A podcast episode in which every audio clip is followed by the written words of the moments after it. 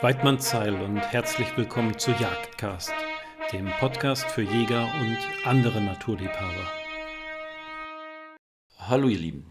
Ja, die heutige 111. Jagdcast-Episode, die erscheint ausnahmsweise mal außerhalb der Reihe. Hintergrund ist der, dass gerade in der laufenden Jungwildrettungssaison ganz viele Fragen zum Umgang mit Junghasen aufgekommen sind. Und äh, da sich viele äh, Jungwildretter hierzu an den Kollegen Ulrich Vogt gewendet haben vom Institut für touristische und aquatische Wildtierforschung, ähm, sind äh, Ulrich und ich dazu übereingekommen, ähm, den Großteil dieser Fragen in einem spontan angesetzten Interview zu kanalisieren, ähm, damit Dr. Vogt auch mal wieder zum Arbeiten kommt und wir die entsprechenden Informationen in die Fläche bringen, sage ich mal.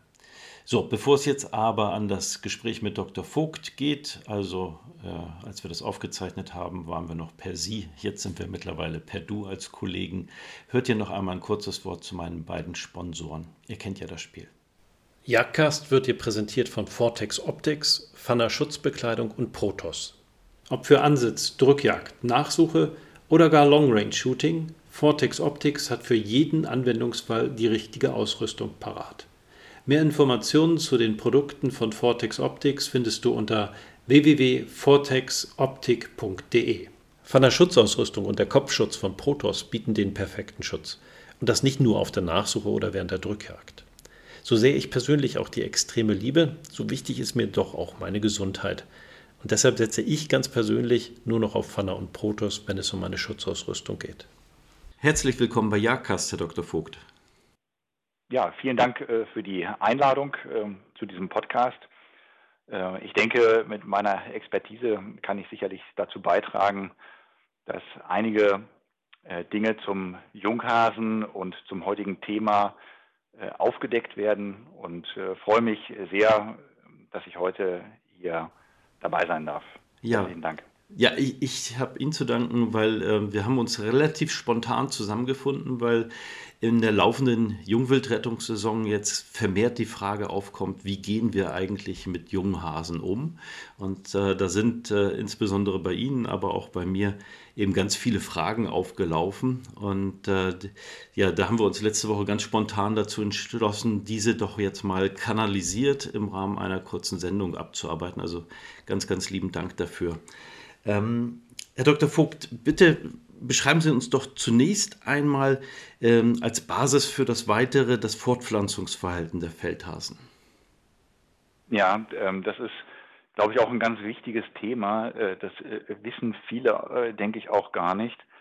Denn ähm, der Hase ist ja ein sehr reproduktionsfreudiges Tier.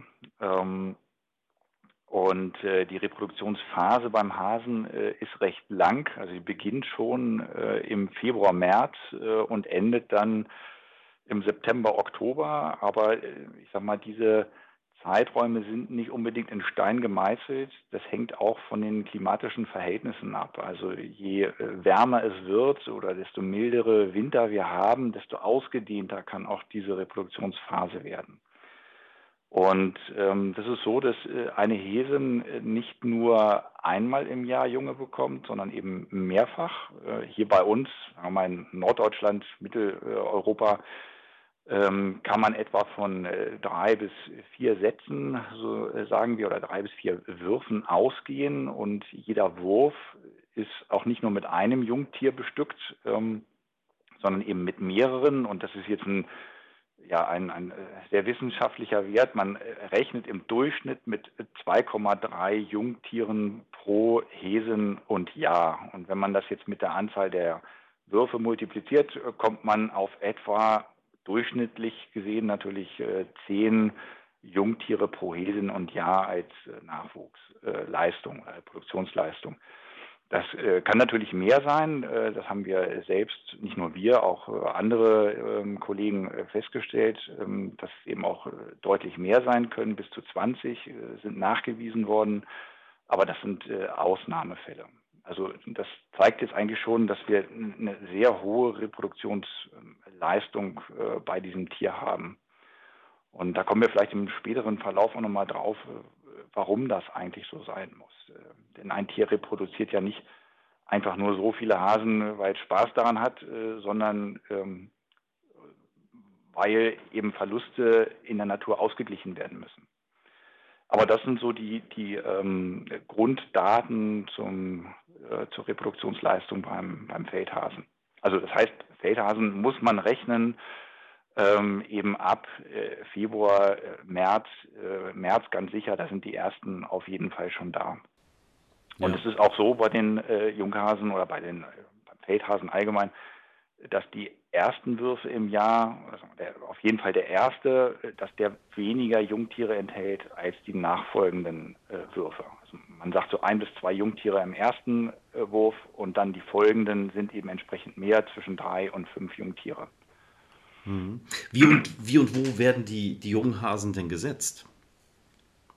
Ja, das ist ein äh, ganz äh, großes äh, Fragezeichen, was die Wissenschaft eigentlich überhaupt noch nicht beantworten kann. Ähm, da gibt es einfach zu wenige Beobachtungen oder systematische Untersuchungen zu. Also über die Geburtsplätze wissen wir eigentlich fast gar nichts. Ähm, es sind eher so anekdotenhafte Beschreibungen, dass man mal ganz klein oder frisch geborene Junghasen äh, findet, äh, wo zum, die noch ganz feucht sind, wo praktisch ähm, ähm, noch Blut an ihnen dran klebt, weil sie eben gerade äh, frisch geboren wurden oder noch feucht sind vom, vom Fruchtwasser. Ja, aber ähm, das sind alles nur Einzelbeobachtungen. Richtig systematische Untersuchungen äh, darüber gibt überhaupt nicht. Ähm, wir wissen auch gar nicht, nach welchen Kriterien, wenn es denn überhaupt welche gibt, ähm, nach denen die Hesin den Geburtsplatz auswählt?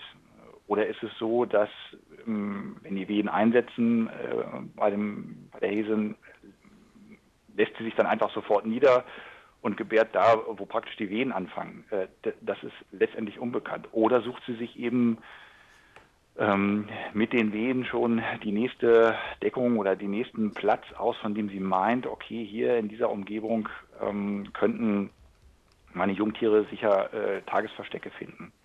Also das ist ein ganz großes Fragezeichen, wissen wir nicht, aber wir wissen, dass der Geburtsplatz und der spätere Säugeplatz äh, nicht weit voneinander entfernt liegen. Also auch da gibt es jetzt keine exakte Zahl äh, für den Feldhasen, aber ich sag mal, äh, vielleicht im Bereich so 20 äh, bis 50 Meter in diesem Bereich so ähm, wird irgendwo der Geburtsplatz äh, liegen.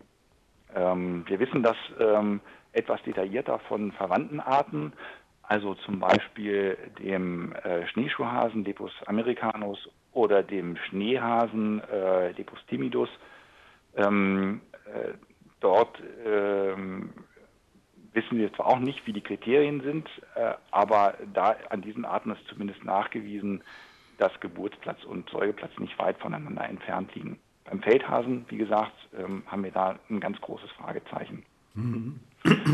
Ja, in die Kerbe schlägt auch, auch meine nächste Frage. Ähm, ähm, also bitte beschreiben Sie uns doch mal, ja, was wir darüber wissen, was nach dem Setzakt äh, passiert, wie sich die, die Hasen in den Tagen darauf verhalten. Und äh, ja, das impliziert natürlich, dass es dort eine, eine gewisse Veränderung nach kurzer Zeit gibt. Aber bitte erläutern Sie uns mal, was da so vonstatten geht. Ja, also auf jeden Fall, das ist äh, recht dynamisch. Ich will jetzt nicht sagen ähm, kompliziert, äh, aber doch sehr, sehr vielschichtig. Man muss dazu verstehen, dass dieses ganze System ähm, Muttertier, Jungtier darauf basiert, möglichst wenig Aufmerksamkeit zu erzeugen. Also wir nennen das in der Wissenschaft äh, Antiprädationsstrategien, also, die also ein, ein Verhalten, was die Tiere zeigen, um äh, einer möglichen Prädation oder eines Verlustes aus dem Wege zu gehen. Dieses ganze System, also von der Geburt praktisch der Jungtiere bis zur Entwöhnung, die in der fünften bis siebten Lebenswoche stattfindet, ist würde ich mal sagen, ausschließlich davon geprägt, keine Aufmerksamkeit zu, äh, zu, äh, zu erregen. Und nach der Geburt, das ähm, wissen wir, bleibt der, ähm, bleiben die Wurfgeschwister erst einmal zusammen äh, am Geburtsplatz Und dieser Wurf löst sich dann äh, mit, spätestens mit dem dritten Lebenstag löst er sich auf, also löst sich nicht in Luft auf, sondern die, die Jungtiere suchen eigentlich, ähm, trennen sich voneinander äh, und suchen sich selbstständig ihr eigenes Tagesversteck, was sehr wahrscheinlich nicht weit von diesem Geburtsplatz entfernt liegt. Und dort verbleiben sie dann 24 Stunden lang, mit Ausnahme ähm, der kurzen Säugezeit. Also sie werden ja einmal in 24 Stunden gesäugt, die Jungtiere.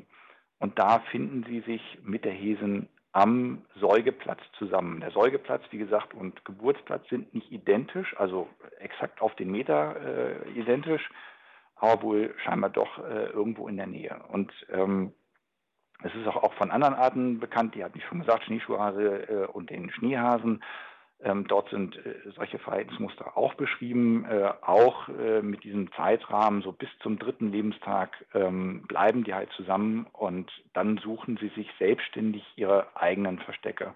Und da hat die Hesin auch überhaupt, ähm, gibt überhaupt gar keine Anleitung oder sagt ihnen oder zeigt ihnen, wo sie sich verstecken sollen. Das machen die ähm, völlig selbstständig. Also sie haben das genetische Programm drin, ich bin klein, ich kann leicht gefressen werden, äh, ich muss mich einfach verstecken äh, und das machen die wirklich selbstständig. Ähm, und äh, es ist dann nicht so, dass sie einfach nur zehn Meter weiter krabbeln, sondern sie suchen sich sehr aktiv eben solche Tagesverstecke raus, wo sie wirklich guten Schutz ähm, nach oben und zur Seite hin haben. Also ich habe mich im Rahmen meiner Promotion sehr lange mit den Tieren beschäftigt ähm, und äh, von daher kann ich ähm, sehr viel über die Tagesverstecke dieser Jungtiere äh, erzählen, zumindest aus der vegetationsarmen Zeit. Und das glauben Sie gar nicht, wo ich überall Junghasen schon gefunden habe. Also in Drainageröhren, natürlich Wegesränder, die ein normales ähm, Begleitgrün haben. Dort sind natürlich die meisten zu finden, aber unter Fußabtretern äh, in Sied Siedlungsrandnähe, ähm, äh, unter äh, kleinen Horsten am Sportplatz, äh, wo so Weiden ausgetrieben waren, ähm, äh, auch auf Lagerflächen zum Beispiel, unter Paletten, die so ein bisschen Deckung nach oben haben, da habe ich Junghasen gefunden. Oder bei einer Biogasanlage zum Beispiel, da waren gerade Baumaßnahmen und äh, natürlich waren dann auch entsprechende Fahrzeuge da. Eine Baggerschaufel lag halt äh, umgedreht, ähm, also mit der Öffnung nach unten auf dem Boden, ein kleiner Einschlupf an der Seite. Und genau da drin habe ich halt einen Junghasen gefunden. Das wissen wir natürlich, äh, waren keine Zufallsbeobachtungen, sondern weil wir die über ähm, Telemetrie haben wir die Tagesverstecke herausfinden können. Aber es, lange Rede, kurzer Sinn, es soll Ihnen nur zeigen oder sagen, dass die Jungtiere ganz aktiv eben selbstständig nach solchen Tagesverstecken suchen, um eben geschützt zu sein. Und äh, das weitere Fortgehen ist dann so, ähm, dass sie ähm, praktisch 24 Stunden an dieser Stelle verbleiben und äh, nach Sonnenuntergang etwa so, wenn man eine gute Durchschnittszeit ist, äh, zwei Stunden nach Sonnenuntergang ist die Hauptsäugezeit. Das heißt, ähm, die Tiere kommen dann kurze Zeit vorher aus ihrem Tagesversteck heraus und gehen aber noch nicht selbstständig zum Säugeplatz, sondern ähm, warten in einiger Entfernung ähm, auf das Muttertier. Und das machen die auch nicht ähm, zusammen, also dass das ganze Wurf praktisch nebeneinander liegt, sondern jeder wartet praktisch so in seiner eigenen Position, getrennt voneinander. Äh, und erst wenn die Häsin sich nähert und dann eine Kommunikation aufbaut mit den Jungtieren, entweder durch Sicht oder durch Rufe oder Klopfen, das wissen wir nicht, äh, wie das genau stattfindet. Erst dann äh, kommen praktisch äh, Mutter und Jungtiere zusammen und ähm, bleiben dann etwa für zwei bis drei Minuten zusammen, um geseucht zu werden. Also diese Phase ist auch sehr, sehr kurz, auch bewusst sehr kurz gehalten, äh, um eben möglichst wenig Aufmerksamkeit zu erzeugen. Und äh, nach diesem Säugeakt ähm, verschwinden dann ähm, die Jungtiere äh, allmählich wieder in ihr Tagesversteck, um dann da wieder um die nächsten 24 Stunden auszuhalten, um dann zum nächsten äh, Säugeakt am nächsten äh, Tag oder in der nächsten Nacht zu kommen. So, das ist dieses Grundprinzip, was äh, sich durch diese Art Feldhase äh, eigentlich durchspielt. Nach diesem Muster ähm, geht das eigentlich während dieser ganzen Säugezeit äh, vonstatten. Ja, und das zeigt ja schon davon, möglichst wenig Aufmerksamkeit zu erregen, ähm, dass die Tiere einfach nicht wollen, äh, ja, welches Tier wieder schon, ähm, dass sie einfach äh, möglichst Angriffsfläche für Verluste bieten, also für zum Beispiel Prädatoren. Ne? Ja. ja, Sie hatten eingangs schon gesagt, äh, da steckt eine gewisse Fortpflanzungsstrategie dahinter. Äh, bitte erläutern Sie uns doch einfach auch nochmal, äh, was für, ein, für eine Reproduktions- oder äh, was für eine Fortpflanzungsstrategie dahinter steckt und, und welche Gründe dafür sprechen eben. Naja, ähm, bei den Hasen ist es so, die haben äh, gerade in den ersten Lebenswochen sehr hohe äh, Verlustraten. Also wir gehen äh, davon aus, dass äh, zwischen 60 äh, und 90 Prozent aller in einem Jahr geborenen Jungtiere versterben. Die Ursachen sind jetzt ganz verschiedener Natur. Das können natürlich äh, Fressfeinde sein, das können Krankheiten sein, kann auch Landwirtschaft sein, ähm, alles Mögliche drin. Aber wir haben eben, wie gesagt, zwischen 60 und 90 Prozent Verluste bei den Jungtieren, wobei ein großer Teil ähm, in diesem frühen Stadium stattfindet. Also gerade von der Geburt ähm, bis äh, zur Entwöhnungswoche, also fünfte, siebte Lebenswoche. Und da geht äh, sehr viel verloren ähm, durch Prädation. Also wenigstens die Hälfte der Tiere ähm, äh, fällt praktisch der, der, Prädation, also dem Einfluss von, von Beutegreifern ähm, zum Opfer. Und äh, man kann sagen, ähm, etwa mit äh, fünf, nach fünf Wochen sind äh, etwa nur noch ähm, 50, ähm, vielleicht etwas weniger Prozent aller geborenen Jungtiere am Leben. Ja, und äh, das ist dann praktisch nur bis ähm, zur Entwöhnungswoche und dann beginnt ja eigentlich erst das richtige Hasenleben. Ja, ähm, so ein Hase wird ja auch mehrere Jahre alt und äh, diese Phase dann von der Entwöhnung bis zum adulten Stadium, also bis sie geschlechtsreif werden mit einem halben Jahr, ähm, da gibt es natürlich auch Verluste. Das sind dann, dann praktisch die Differenz äh, zu den 60 bis 90 Prozent. Ähm, aber diese Verluste sind nicht so hoch wie die Verluste, die in den äh, ersten Lebenstagen oder ersten Lebenswochen äh, entstehen. Und der Hase versucht natürlich, ähm, dagegen anzuarbeiten. Ja, also äh, nicht umsonst äh, hatten wir eingangs schon gesagt, reproduziert der Hase mit einem sehr hohen ähm, Nachkommenanteil. Und das ist auch erforderlich, wenn man sich vorstellt, äh, wie gesagt, die bis zu 90 Prozent Verluste müssen ja in irgendeiner Weise ausgeglichen werden. Sonst ähm, geht die Population ähm, praktisch in, in, na nicht in den Keller, aber sie wird praktisch äh, weniger. Und ähm, die Arten sind ja immer bestrebt, ihre Population zu halten oder sogar zuzunehmen. Und von daher äh, muss eben so viel reproduziert werden, um die Verluste auszugleichen. Mhm.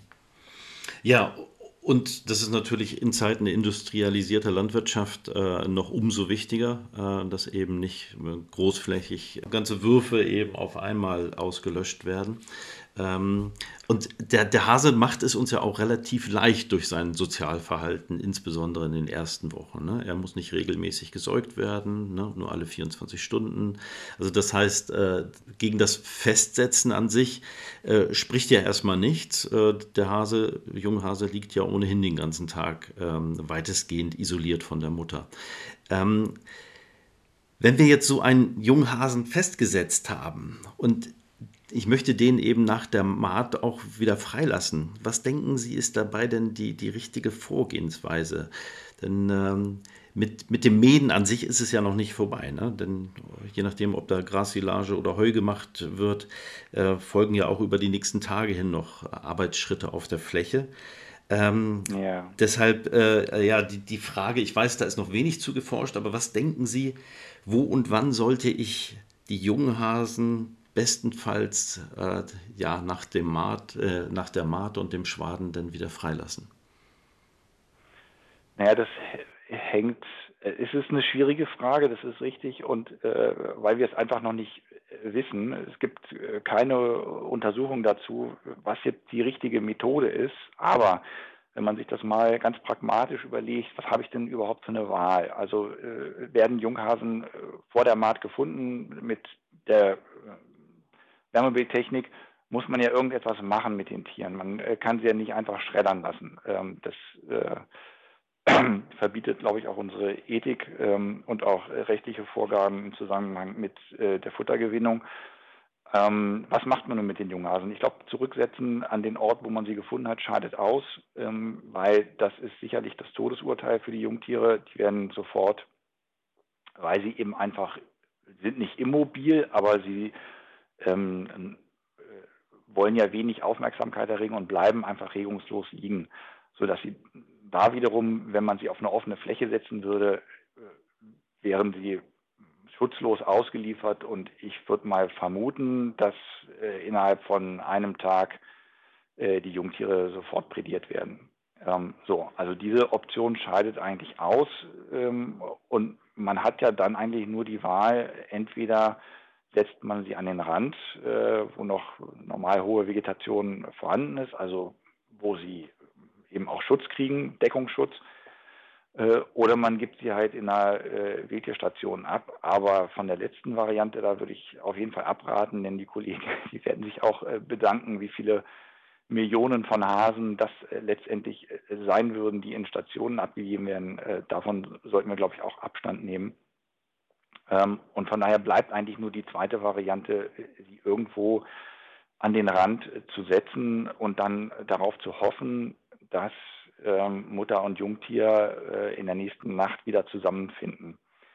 Äh, was wir bei den Junghasen wissen, ähm, ist, dass äh, je nach Alter natürlich die Jungtiere zwischen Tagesversteck und Säugeplatz größere Distanzen zurücklegen können. Also das ist bekannt, äh, habe ich auch selbst bei meinen Untersuchungen feststellen können.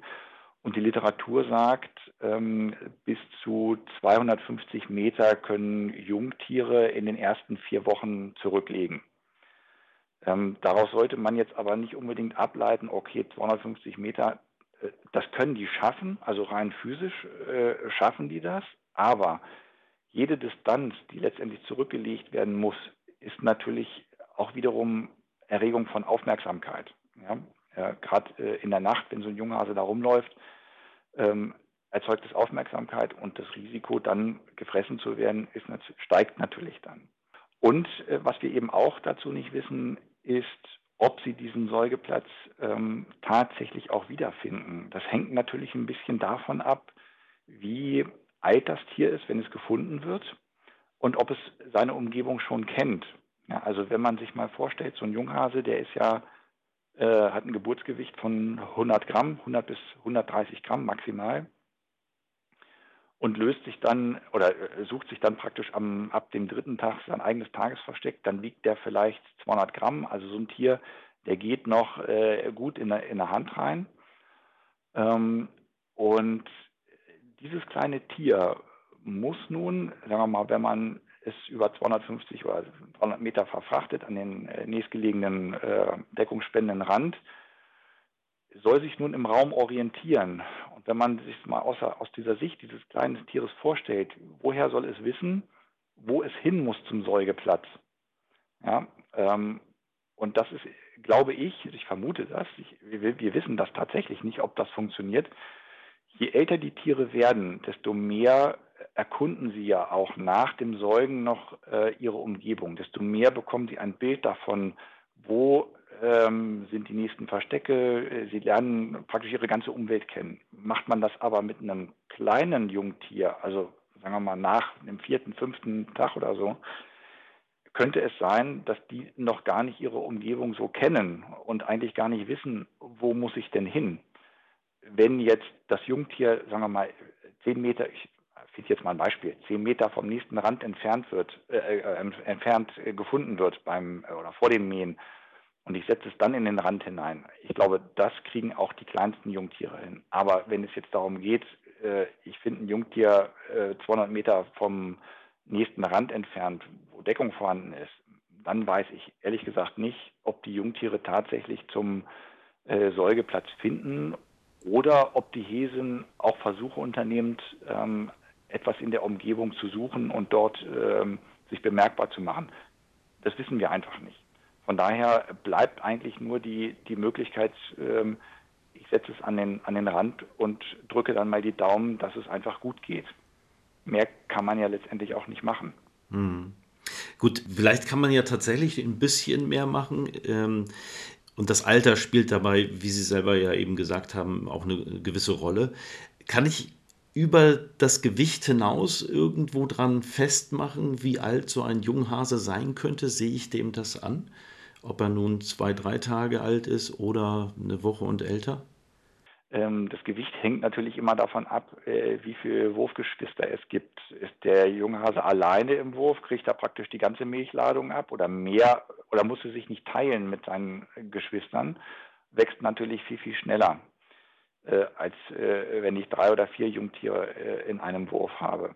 Ähm, aber man kann ja doch ganz grob verfahren und sagen, man geht davon aus, rechnen wir mal 110 Gramm mittleres Geburtsgewicht und die Jungtiere nehmen äh, zwischen 20 und 30 Gramm pro Tag zu. Dann kann man sich ungefähr ausrechnen, ähm, wie alt so ein Jungtier sein müsste. Aber wie gesagt, das geht nur in groben Kategorien. Das ist dann nicht exakt. Ne? Aber es ist ja schon ein Unterschied, wenn man sagt, ich finde jetzt ein Jungtier, das wiegt vielleicht 400 Gramm, der ist auf jeden Fall schon etwas älter und sollte eigentlich seine Umgebung auch schon kennen, als wenn ich ein Jungtier habe, was vielleicht nur 150 Gramm wiegt ja, dann muss ich davon ausgehen, der ist also wirklich vielleicht zwei oder maximal drei Tage alt. Ja. Gut, jetzt hatten Sie die Handaufzucht vorhin abgetan und gesamtgesellschaftlich äh, bin ich da voll und ganz bei Ihnen, das ist nicht leistbar, aber nichtsdestotrotz gibt es ja immer wieder Menschen, die sich dafür einsetzen und auch gar nicht wenige äh, und, und bereit sind, eben Junghasen und andere Tiere von Hand aufzuziehen.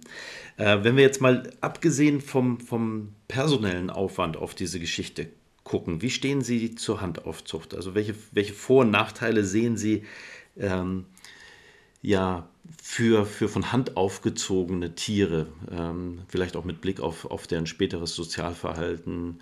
Ähm. Ja, hm. also auch da muss man sagen, wissen wir tatsächlich recht wenig, außer äh, Verlustraten in den äh, Aufzuchtstationen. Das heißt, die wissen ja, wie viele Tiere kommen an und wie viele gehen verloren. Auch da gibt es sehr große Differenzen.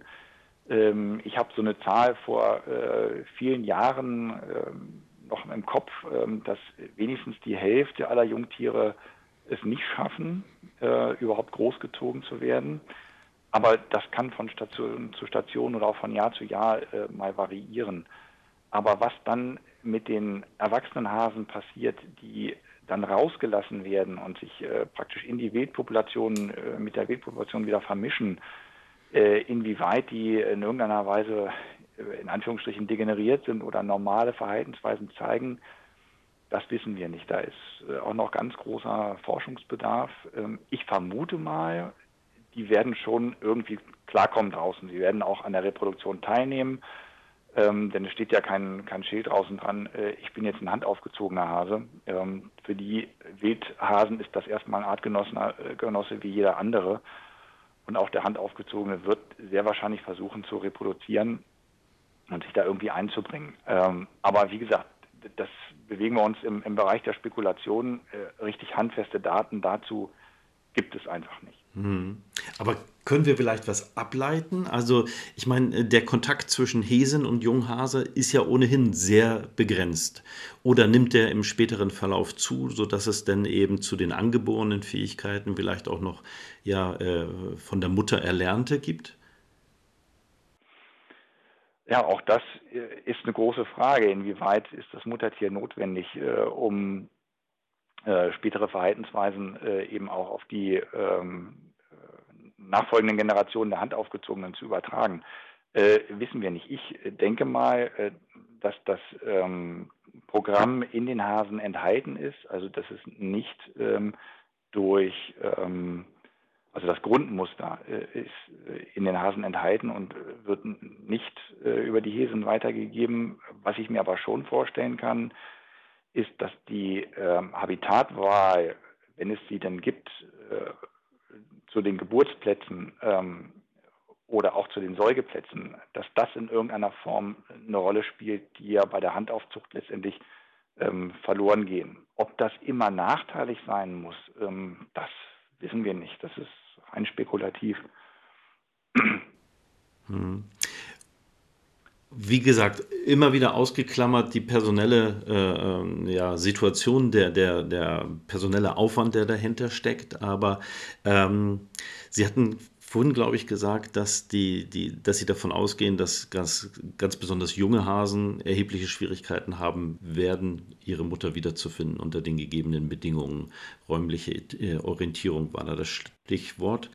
Ja, also das, das, könnt, das könnte sein. Ja? Also mhm. wir wissen es, wie gesagt, nicht.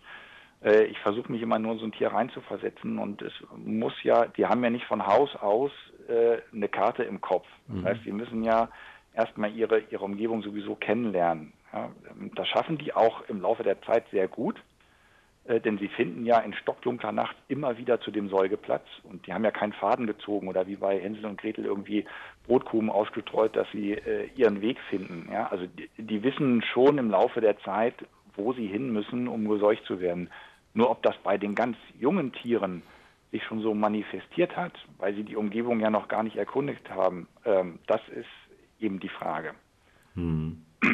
Ja, und natürlich auch die Frage, über welche Distanzen, wenn die sich tatsächlich zusammenrufen, über, über äh, Laute oder Klopfen äh, oder vielleicht auch über Geruch, äh, ja, welche, welche Distanzen sind da realistisch zu überbrücken. Ne?